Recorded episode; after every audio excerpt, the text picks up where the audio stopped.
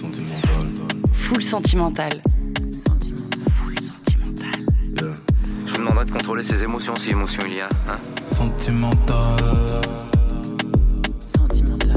Aïe, aïe. Une émission de Grunt avec beaucoup de sentiments dedans. Bienvenue dans Full Sentimental, une émission dans l'émotion. Pour ce nouvel épisode, je suis honorée de recevoir une artiste assez fascinante depuis maintenant plus de trois ans.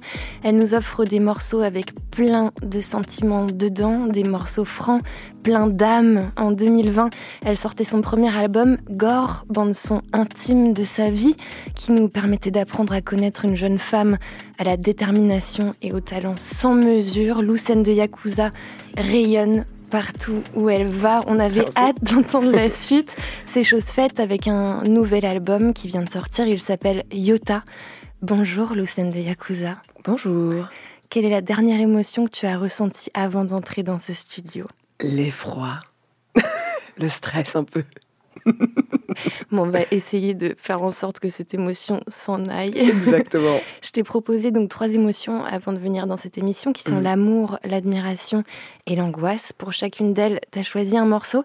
Mais avant de se plonger dans ta sélection, je te propose qu'on écoute un des titres de ton nouvel album, son introduction. Ça s'appelle Ciel. Oh wow. J'ai les mains levées crois la vie éternelle. Avec un peu de chance, il m'entendra. Avec un peu de chance, il m'entendra. J'ai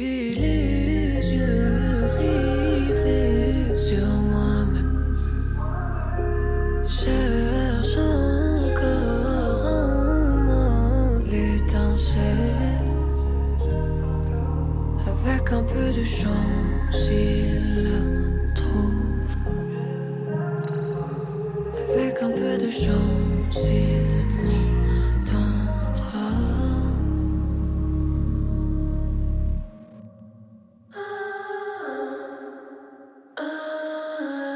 Quelle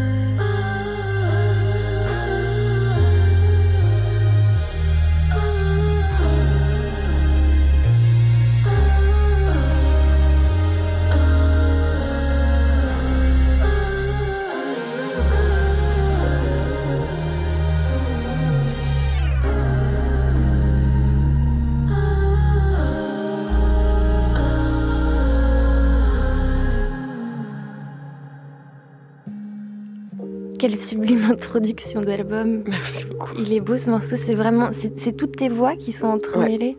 Ouais. C'est absolument magnifique. Ma première question, c'est quelles sont les émotions que tu as traversées en, en créant cet album?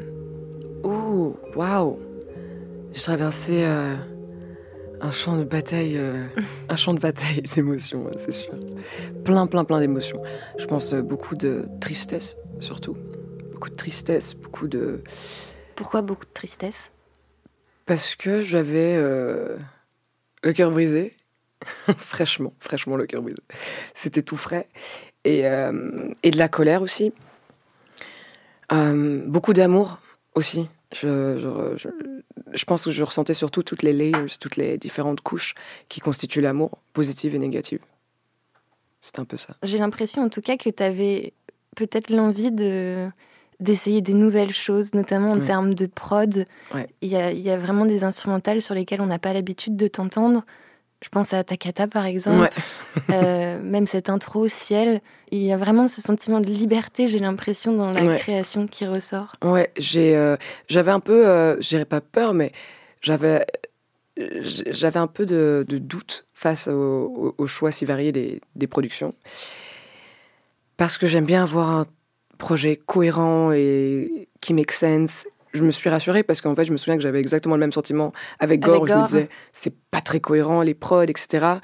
Au départ, en tout cas. Et en fait, ce qui rend la cohérence, ce qui donne euh, un, un semblant de cohérence, je pense qu'en fait, c'est c'est la voix, la personnalité, ce que je dis. Mhm. C'est plutôt ça, en fait, qui donnera toujours, le, je pense, le fil rouge dans un album. Donc finalement, je me suis réconciliée avec euh, la, la La super diversité de, de production.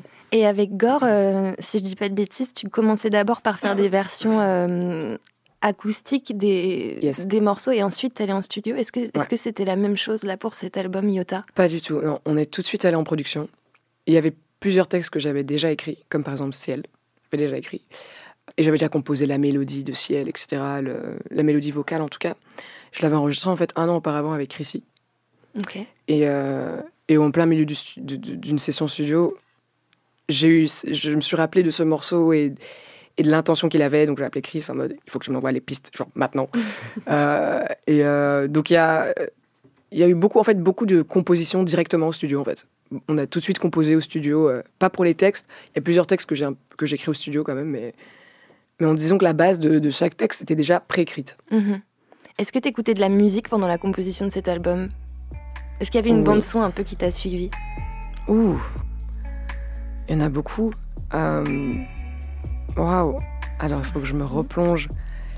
Qu'est-ce que j'écoutais Euh, J'écoute toujours les mêmes morceaux en boucle. Quand j'en découvre un, je l'écoute en boucle. Et l'année passée, c'était quoi? Oh, j'écoutais Sodade, Qui est? Euh, un artiste français. Un morceau qui s'appelle À la folie. D'accord. Magnifique morceau, j'adore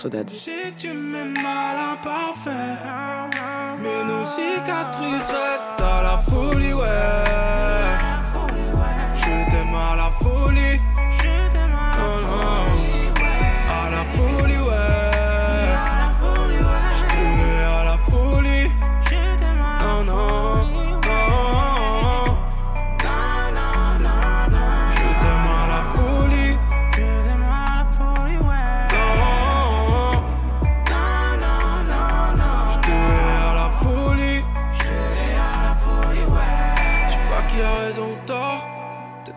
Tire vers le bas. Je t'aime à la vie, à la mort. Sauf les jours où je ne t'aime pas. Fois t'as franchi le palier. Fois voulu te Tu dis euh, que quand t'as écrit ce- cet album, t'as beaucoup écrit euh, sur l'amour. Ouais. Je te propose donc qu'on commence avec euh, cette émotion qui est l'amour et que je t'ai proposé. On écoute le morceau que t'as choisi et puis on en parle après. Let's go.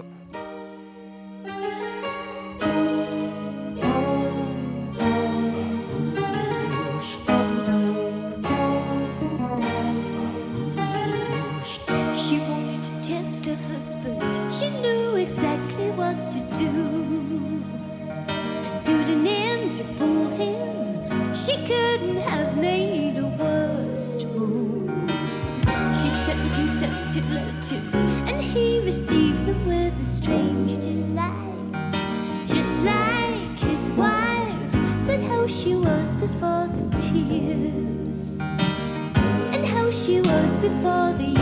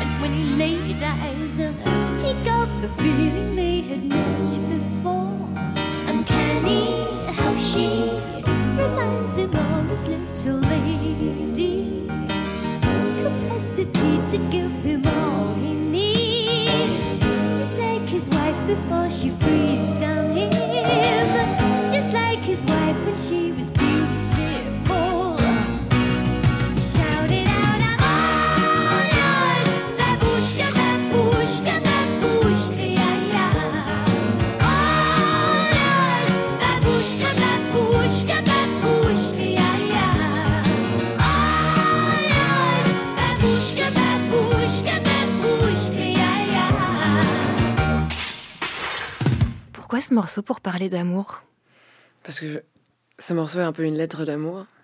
Tu as compris les paroles? Ouais, bah en fait, je connaissais pas, enfin, je m'étais jamais intéressée aux paroles de ce morceau Mhm. que j'avais déjà entendu. Ouais. Mais en fait, euh, c'est- hyper étonnant. En gros, elle se met dans le personnage d'une femme qui veut tester la fidélité de son mari, c'est ça? Exactement. Et, Et qui lui envoie des lettres d'amour et il finit par échanger des lettres d'amour avec euh, cette fausse Ouais. femme qui est en fait juste sa femme. Et euh, parce qu'en fait, elle veut, elle veut pas tester la fidélité, elle veut tester en fait l'amour. Elle veut voir si en fait, il- si, si c'est possible qu'il retombe amoureux d'elle. Hmm.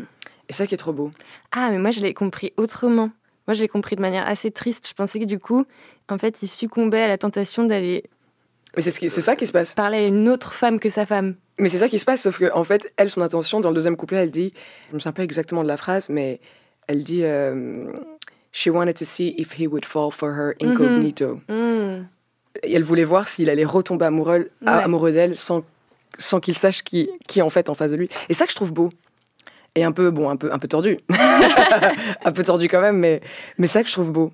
C'est un peu la folie que les choses que, que l'amour te pousse à faire euh, par folie, je pense, un peu. Mhm. Des fois, on est un peu fou quand on aime.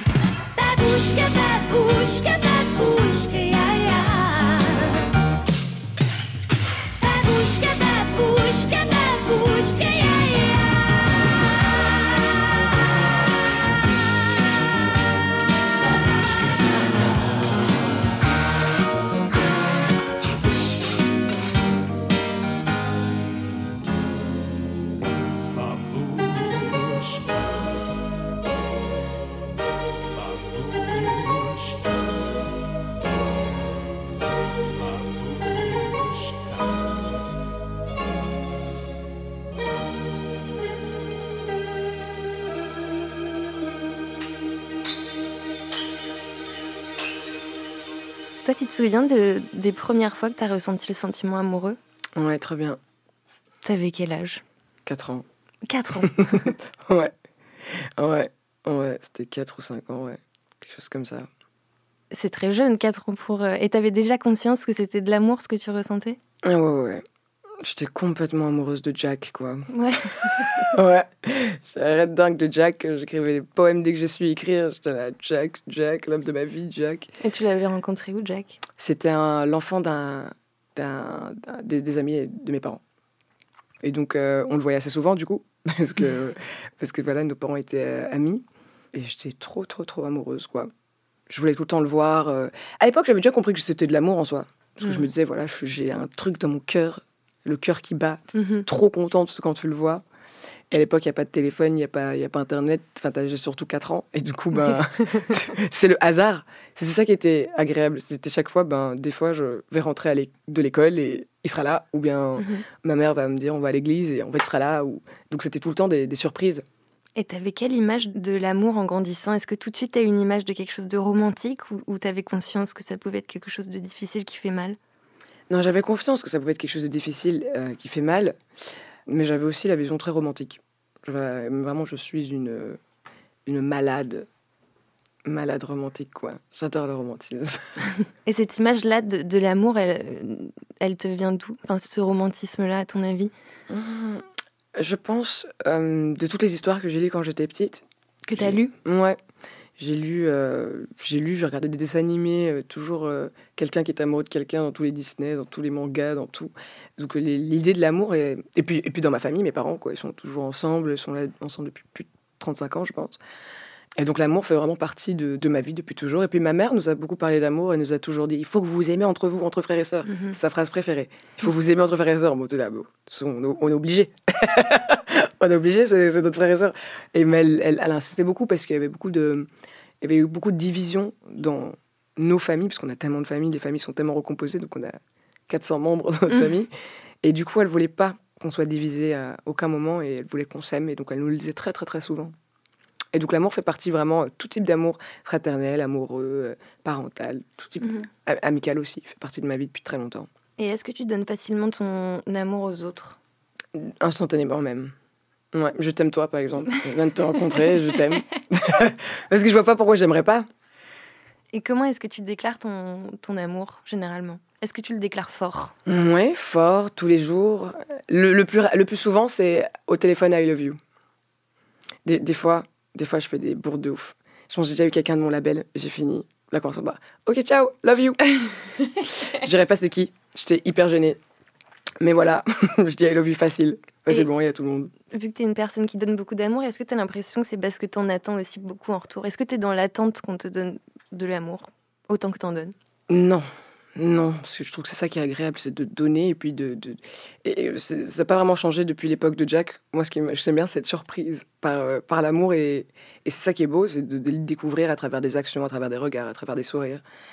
Il y a plein de façons de le faire. Moi, j'ai. J'ai une façon particulière de montrer mon amour. Mes amis rigolent toujours en me disant que j'aime comme un père absent. Parce que j'aime en faisant beaucoup de cadeaux, des trucs comme ça. Et que je suis jamais là. Et quand j'arrive, je suis plein de cadeaux. Euh, à cause de mon travail.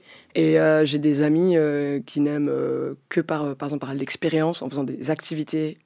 Donc, j'ai un peu d'ailleurs du mal à, à, à matcher avec les façons d'aimer de, de mon entourage parce que je pense que je suis très différente. Des activités genre euh, aller au cinéma ou. Exactement. des trucs comme- Et des gens qui, par exemple, qui veulent vraiment toi être avec moi. Moi, je leur dis juste, bah, je t'aime. Je peux ne plus te revoir pendant 8 ans, mais tu sais que je t'aime. Alors qu'il y a des gens que c'est pas du tout comme ça. Ça m'a pris du temps de comprendre qu'en fait, il y a des gens, leur façon d'aimer, c'est passer du temps avec, euh, avec, avec, avec l'être aimé, en fait. Et ils vont pas nécessairement me le dire, mais c'est c'est leur façon de m'aimer. Et j'ai pris beaucoup de temps à comprendre ça. Et beaucoup, beaucoup de gens ont aussi pris du temps à comprendre que. voilà. Comment tu fonctionnes voilà. Mais bon, le... c'est ce qui est beau avec l'amour, c'est qu'on finit toujours par le déceler quand il est sincère. L'angoisse. Ah ouais, l'angoisse, ça c'est une émotion. Full sentimentale. On va passer à une, une autre émotion, une toute autre ambiance, puisqu'on va parler d'angoisse. Je te propose qu'on écoute un extrait, peut-être pas très long, du morceau Ouais. que tu as choisi, qui est un morceau euh, du groupe System of a Down qui s'appelle. Psycho!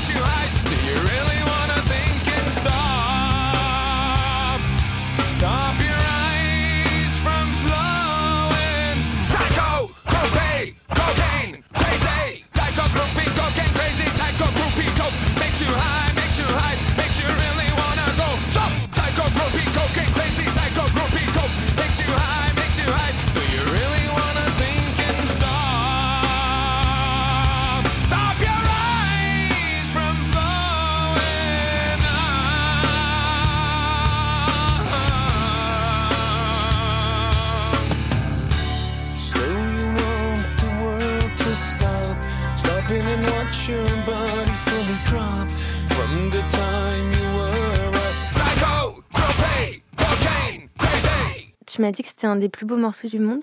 Ouais, C'est un de tes morceaux préférés. absolument. Qu'est-ce que t'aimes dans ce morceau? J'aime l'énergie, les paroles. C'est toujours les paroles, moi, qui me, qui me parlent en Ouais. premier. Les paroles, l'énergie, le... Qu'est-ce qu'il raconte, message. dans... Qu'est-ce qu'il raconte dans ce morceau? Il parle de la folie, de la psychose, de, euh, de, de, de plein de, de cauchemars. Moi, j'ai l'impression, en tout cas, qu'il me parle à moi de, de mes cauchemars et de mes névroses. Et mes, mes névroses, oui. System of a Down, c'est un groupe donc de, de métal, d'heavy metal. Toi, t'as eu une expérience, non Dans le métal? Oui, j'ai essayé. C'était quand Dans quelle période? T'avais quel âge? J'avais 18 ans. J'avais 18 ans. Enfin, j'ai- chanté beaucoup de rock avant, mais ou de métal, ou de hard, hardcore. J'ai beaucoup chanté de cover. Euh, par exemple, clairement de System of a Down, mais, Ouais. euh, ou de Korn, une grande- ou Black Sabbath. Enfin, des groupes que j'adore leur musique. Et, euh, et à 18 ans, je me suis dit, bah, en fait, ça se trouve, je suis hyper nue dans la soul, je devrais peut-être essayer d'autres trucs. Et donc, j'essayais tout. J'essayais le reggae, j'essayais plein de styles de musique. Le métal, c'est euh, peut-être une, une musique qui permet, enfin, j'imagine, en tant qu'artiste, de, de sortir des choses Ouais. très fortes. Tu l'as Ouais. ressenti, ça, À fond. avec cette expérience-là? À fond. J'avais malheureusement pas le, le timbre. et en fait, il faut une technique vocale. On a l'impression qu'il crie, mais il crie. il- il- Non. il- en effet. Ils font, mais ça s'appelle une Mhm. technique en, en anglais, ça s'appelle le belting. Mhm. Vraiment, c'est sortir des cris, mais maîtrisés. Et c'est très, très, très compliqué de, de maîtriser euh, cette technique-là sans abîmer sa voix. Tu peux le faire une fois, deux Ouais. fois au studio. À, à la fin de l'enregistrement, j'étais là. euh, Je vais garder je ma ne vais pas faire long feu en fait. Mais en plus à l'époque j'avais pas du tout la, hum, la maturité de, de me dire en fait que déjà il faut soigner sa voix, il faut en prendre soin, il faut, il faut faire des exercices vocaux, tout ça j'avais pas du tout cette, euh, cette connaissance à l'époque. Quand j'avais 18 ans j'étais juste dans la barbarie vraiment. euh, je n'avais pas du tout capté que, que, que, que- que la voix c'est un muscle en fait, et Mhm. que tout comme un, un joueur de foot en fait, il, faut, il, doit faire des entraînements pour faire un bon match. Mhm. Mais je pense que c'est dû au fait qu'on assimile le- la voix à un talent et donc à un don ou, ou un truc comme ça. Et donc on a l'impression que c'est juste là, Ouais, alors que pas du tout. et que ça peut pas partir. Ouais, Alors que si. exactement. Ça peut partir et ça peut partir longtemps. ça peut faire mal. Mais euh, oui, ça m'a permis d'extérioriser beaucoup de choses. ouais. Et System of a Down, du coup, tu as choisi ce morceau pour, euh, pour parler de, de l'angoisse. Mhm. Est-ce que tu es quelqu'un d'angoissé de manière générale? Absolument pas. Je, je suis jamais angoissée en fait. à part quand je fais des épisodes de somnambulisme. mais sinon, à part ça, je suis jamais, mais vraiment jamais angoissée quoi. Je suis l'angoisse, c'est pas du tout un sentiment que j'ai au quotidien. Je peux reconnaître euh, des gens angoissés ou je soutiens plutôt beaucoup de gens angoissés. J'ai une team d'angoissés. Ah ouais? Ouais. Tu les soutiens comment? Comment tu soutiens les angoisses des autres? Ah waouh Euh, Hier, j'ai fait un câlin à mon assistant pour le, le détendre. Des fois, je fais des câlins, c'est trop bizarre. Parce qu'en fait, je suis pas la personne la plus tactile du monde. Euh, ou alors, euh, en, en général, c'est par des, des- des longs monologues, des longs. Je parle et j'essaie de dire des choses réconfortantes et dire que ça va aller. Je fais ça tous les jours. Et euh, est-ce que, par contre, le stress, c'est quelque chose que tu expérimentes Parce que l'angoisse, effectivement, c'est très fort. Mhm. Hum, Est-ce que tu es une personne stressée? Non plus. Non, vraiment, je suis pas stressée. À part vraiment, il y a que le somnambulisme qui me stresse. mais à part ça, tout le reste, euh, pff, non, je suis jamais stressée. Jamais. C'est une émotion, en fait, que je pense que je, je, je... Ah, mon corps est stressé. Je pense qu'on me l'a dit récemment, oui. Mhm. Mon corps est stressé. Et puis quand j'avais vu un nutritionniste, il m'avait dit, en fait, euh, tu n'es pas stressé dans ta personnalité parce que ton esprit arrive à contrôler. Mhm. Mais mon corps, oh là là, je pense qu'en fait, mon corps est ultra stressé. Mais ça se manifeste comment, ça? Euh, perte de poids. C'est pour ça que c'était un nutritionniste. Ouais. J'ai eu euh, beaucoup de mal à. En fait, c'était très... mon, mon corps fonctionne vraiment en parallèle de, de, de- de mon esprit. Et j'ai dû réconcilier les deux. C'était pas facile cet été, mais on arrive au bout du, on arrive, on arrive au bout du tunnel.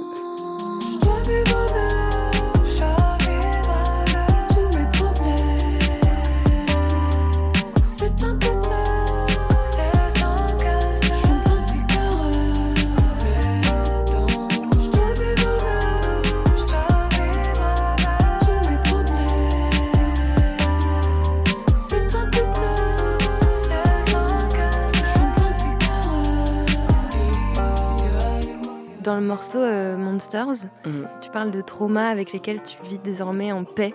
Exactement. Ça, c'est un chemin que tu as fait euh, ces dernières années? Ouais, depuis les deux dernières années, j'ai dû euh, shifter ma façon de penser assez violemment. Parce qu'il fallait, fallait être heureux.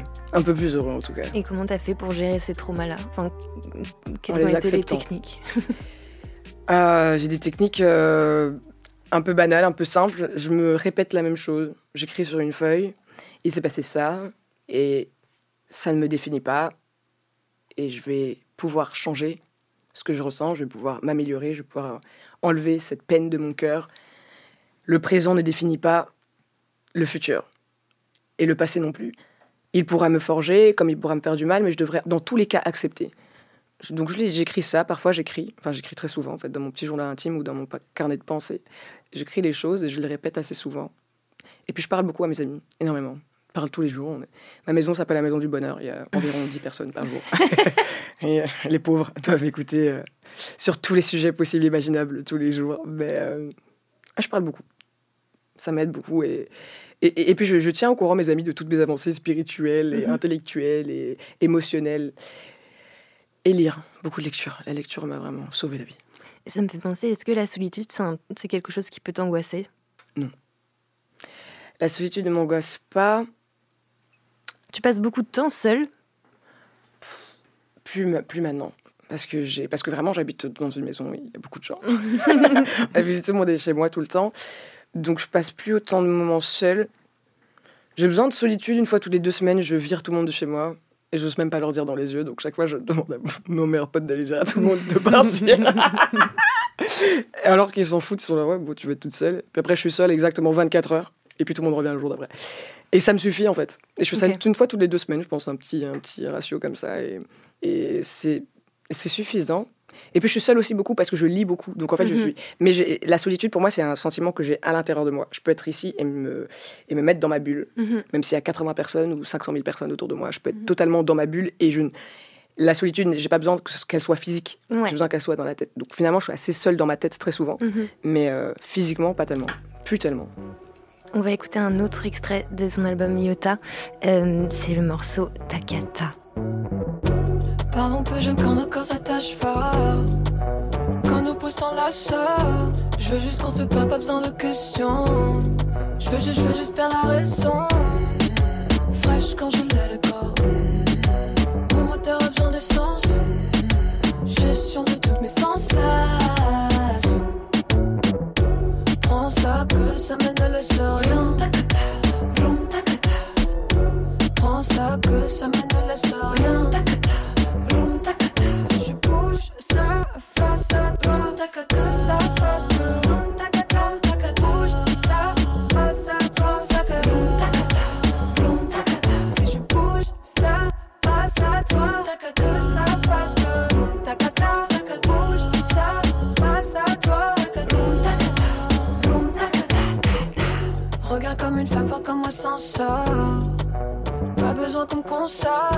J'ai juste besoin d'une seule nuit qu'on consomme. Sans me sans poser de questions. J'ai juste besoin de monter la pression. Juste besoin d'avoir l'impression qu'on ressente bien la passion. Qui vit faut de l'action. Fraîche quand je l'ai le corps. Mon moteur a besoin d'essence. Gestion de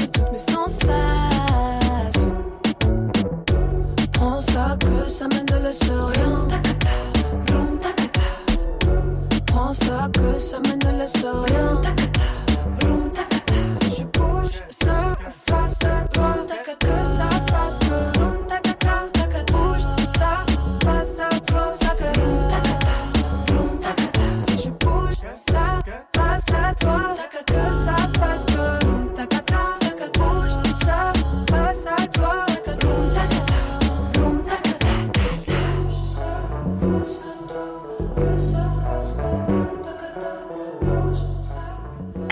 As travaillé sur cet album, Iota Ouh, avec Elgin Show, un producteur exécutif. Et, Qui avait euh, déjà travaillé avec toi sur le, Ouais, le qui avait fait le premier album aussi, ouais. Et Mems, les deux en fait, qui ont travaillé sur mon premier album. Euh, et puis il y a plusieurs euh, producteurs additionnels, de temps en temps, qui envoyaient des loops. Mhm. Et donc il y a plusieurs prod addi- producteurs additionnels, comme Holm, euh, Matt, Mhm. Joe, il y a plusieurs producteurs, ouais. Mais en exécutif, les gens avec qui j'ai fait l'album, moi, c'est Elgin Show et Mems.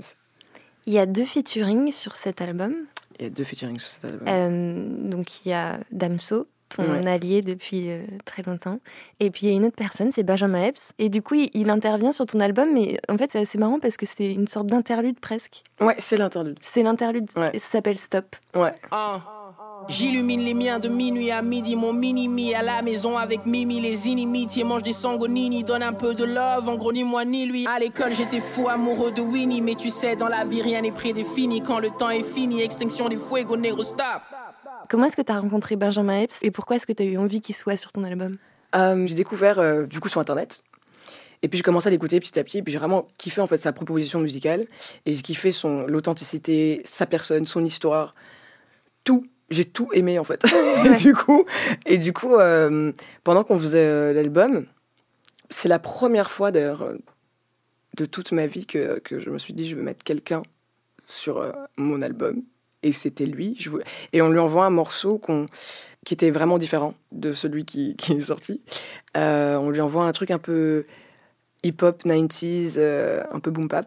Ouais. Qui Qui est un peu la- sa patte. Exactement. Et j'étais, euh, comme d'habitude, euh, ultra gênée de demander quoi que ce soit. Mais voilà, j'ai pris mon courage à deux mains et, euh, et Chrissy l'a enregistré. Et, euh, et puis j'ai reçu le, le, le verse et j'étais là, waouh, c'est magnifique. Et puis on a retravaillé un truc mais totalement différents. Ouais. Et c'est ça qu'il y a dans l'album. Plus de belles pompes, fini les sorties avec ami quelconque, fini les sorties avec ami quel trompe, fini les parties branchées dans les coins, branchées mamie celle con. Self-love, c'est le chemin, le feeling est peut-être off. Quand t'as pas le même feeling que quelques proches, quand tu dis que tes idées sont peut-être fausses, quand tu dis que tes amis sont peut-être moches.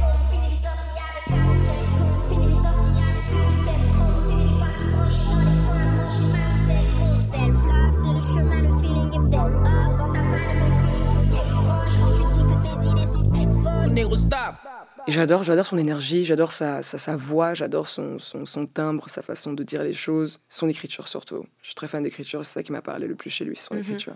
Et il est très gentil. Vraiment, il est hyper, il est hyper gentil, hyper agréable, euh, hyper, euh, hyper lèvres. Mhm. Et avoir euh, un homme dans le rap qui me soutient comme ça, c'est, je trouve, je trouvais ça beau. Parce qu'il s'en cachait pas vraiment, sur mes photos, il écrit genre Queen.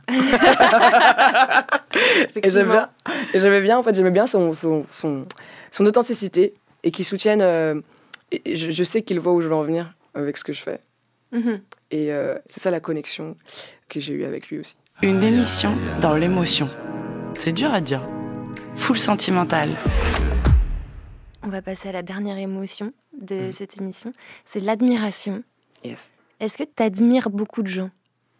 Non, que Dieu. J'admire absolument personne, à part Dieu. Quand tu étais plus jeune, est-ce que tu avais quand même un peu ce sentiment d'admiration, peut-être d'être fan en fait de certaines personnes, de d'artistes par exemple? Hum, Je pense que j'utilise le terme fan de façon très générique, comme tout le monde, mais je ne pense pas avoir de sentiment de fanatisme euh, pour qui que ce soit, en fait. J'aime beaucoup. C'est plus de l'amour que, que du fanatisme. Mhm. Parce qu'en fait, quand on aime, on pardonne. Et euh, le fanatisme, c'est un peu extrême. Ouais. Et l'admiration aussi. L'admiration t'empêche de voir la personne comme elle est. C'est ça que je. Moi, je préférais, j'aimerais bien que personne ne m'admire et personne ne soit fanatique de moi. C'est vrai? Ouais. Parce que du coup, euh, je pense que si on m'aime, c'est différent. Si on m'aime, demain, je peux, je peux faire une erreur, on va me pardonner. Mais c'est pas la même chose avec l'admiration. Quand on admire quelqu'un et qui fait quelque chose de mal, une erreur, en fait, comme n'importe quel être humain, la personne descend dans notre estime. En fait, on est profondément déçu parce que l'admiration, c'est mettre quelqu'un sur un piédestal. Et, euh, et je pense qu'aucun homme devrait être, euh, ne devrait porter le poids d'être Mhm. plus haut qu'un autre. Euh, et donc, c'est pour ça que je suis pas très proche de la notion d'admiration, mais d'amour plus. J'aime, j'aime. Et si, si, en termes d'admiration, j'ai beaucoup, j'ai beaucoup aimé mon père. J'aime toujours mon père. Et euh, il, il est la personne qui se rapproche le plus, on va dire, de, De du ça. mot admiration pour moi. Et Gilles Scott Heron. Oui, sa, sa chanson est magnifique. Pourquoi tu as choisi un morceau euh, de cet artiste pour l'admiration? Parce que je pense que c'est un artiste qui, justement, a parlé, en fait, à... Moi, il m'a fait l'aimer. il m'a fait l'aimer. Genre, j'aime cette personne. Euh, par ses textes, par ses revendications, par sa voix, par son blues, par son authenticité, de tout ce qu'il faisait, c'était... J'avais l'impression que c'était intrinsèquement, c'est ça un terme, Mhm. lui. Et moi, j'aime bien voir et déceler la- l'honnêteté dans la musique. Et, et- et surtout quand ça me parle à ce point. Parce qu'il est poète, lui. Ouais. euh, Ouais. Ça, c'est un truc qui te touche aussi, j'imagine, la Ouais. manière de, de, de placer des mots, de jouer avec les mots. Absolument, c'est. J'ai commencé comme ça. J'ai commencé en faisant des poèmes quand j'étais petite. Les premiers textes que j'écrivais, c'était des poèmes. Et c'est clair que c'est. C'est un des meilleurs auteurs de tous les temps. Son morceau euh, The Revolution Will Not Be Televised, c'est. C'est le premier morceau de hip-hop. Et donc, euh, c'est quelqu'un à qui on doit beaucoup. The revolution will not be brought to you by the Schaefer Award Theater and will not star Natalie Woods and Steve McQueen or Bullwinkle and Julia. The revolution will not give your mouth sex appeal. The revolution will not get rid of the nubs. The revolution will not make you look five pounds thinner because the revolution will not be televised, brother. Et le morceau que tu as choisi s'appelle We Almost Lost Detroit. Donc, je ne connaissais pas ce morceau-là, mais du coup, j'ai regardé. Il parle donc d'un d'une centrale nucléaire euh, qui a failli euh, exploser, je crois, pas loin de Détroit. Mhm. Il y a la notion d'engagement qui est très forte aussi chez cet artiste. Est-ce que c'est quelque chose... Alors, je vais plus utiliser le mot admiration, mais est-ce que c'est quelque chose... euh, Mais tu peux, hein, je, je comprends. je, je sais pas pourquoi je me suis emballée d'ailleurs dans Non, cette non. définition euh, de- du mot, dans la, de la description du mot. Mais je pourrais utiliser le, le terme aussi admiré, mais ou fan, mais dans, Mhm. Plus dans la définition générique, sans le poids Ouais, réel du mot. Je vois ce Voilà. que tu veux dire. Mais euh, euh, Est-ce que c'est cet engagement-là qui, ouais. là aussi, c'est quelque chose qui te, qui te touche et ce qui me touche le plus dans ce morceau-là, c'est la tristesse profonde qu'il a au fait de perdre cet endroit, Detroit. Mhm. Le fait, quand il dit And we almost lost Detroit, c'est so sad. Et c'est tellement, pour moi, c'est presque une chanson d'amour. C'est une chanson d'amour. Une chanson d'amour envers un endroit. Et je trouve ça beau. Et, euh, et cette chanson me fait penser aussi à la proximité qu'il y a des fois dans notre vie avec le drame, l'extrême drame. Parfois dans la vie, on, on passe à ça de, de quelque chose de très dur. Et j'ai l'impression que cette chanson, c'est un relief. C'est le sentiment de heureusement, Mhm. heureusement que, heureusement que ça n'a pas été la merde entre guillemets. Ouais. Heureusement Mhm. que ça n'a pas été si grave. Heureusement que ça, heureusement que le mal n'est pas advenu. Mhm. Ça se dit. Je sais pas Oui, ça se dit. et, euh, et son engagement aussi en tant que, en tant que, que noir, c'est Mhm. c'est très inspirant, bien sûr. Parce qu'en plus, il a, il a écrit. Moi, ce que j'aimerais, c'est arriver à transmettre musicalement ce que je ressens par rapport à l'injustice dans le monde. Mhm. Comme il a fait, en tout cas, c'est magnifique.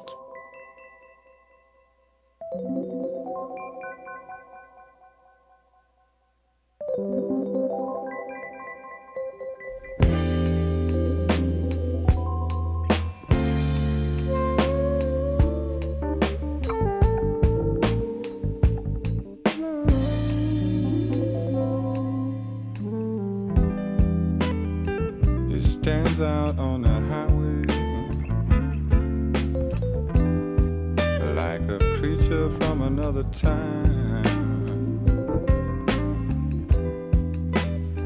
It inspires the baby's questions. What's that? For their mothers as they ride. But no one stopped to think about the babies or how they would survive. And we've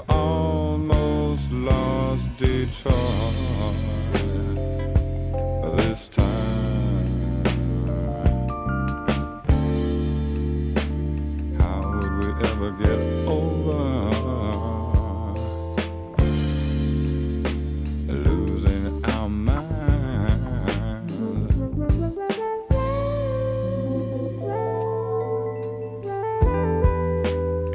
Just 30 miles from Detroit stands a giant power station. It ticks each night as the city sleeps. seconds from annihilation. But no one stopped to think about the people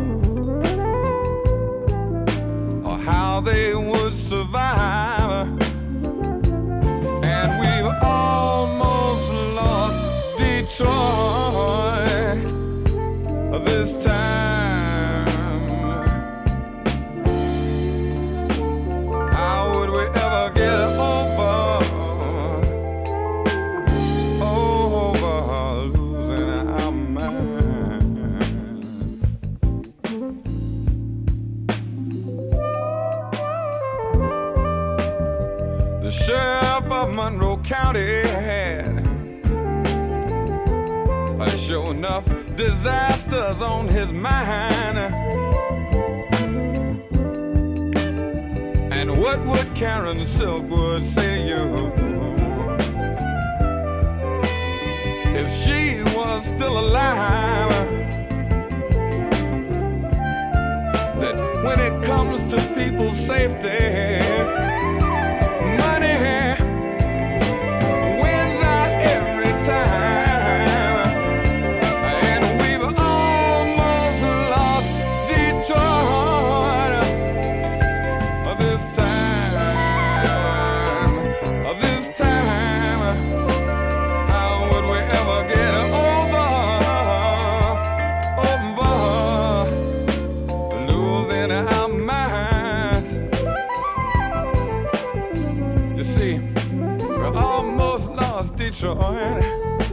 magnifique morceau de Jill Scott Heron qui clôture ce full sentimental. Merci infiniment, Lucène de Yakuza, d'avoir accepté l'invitation.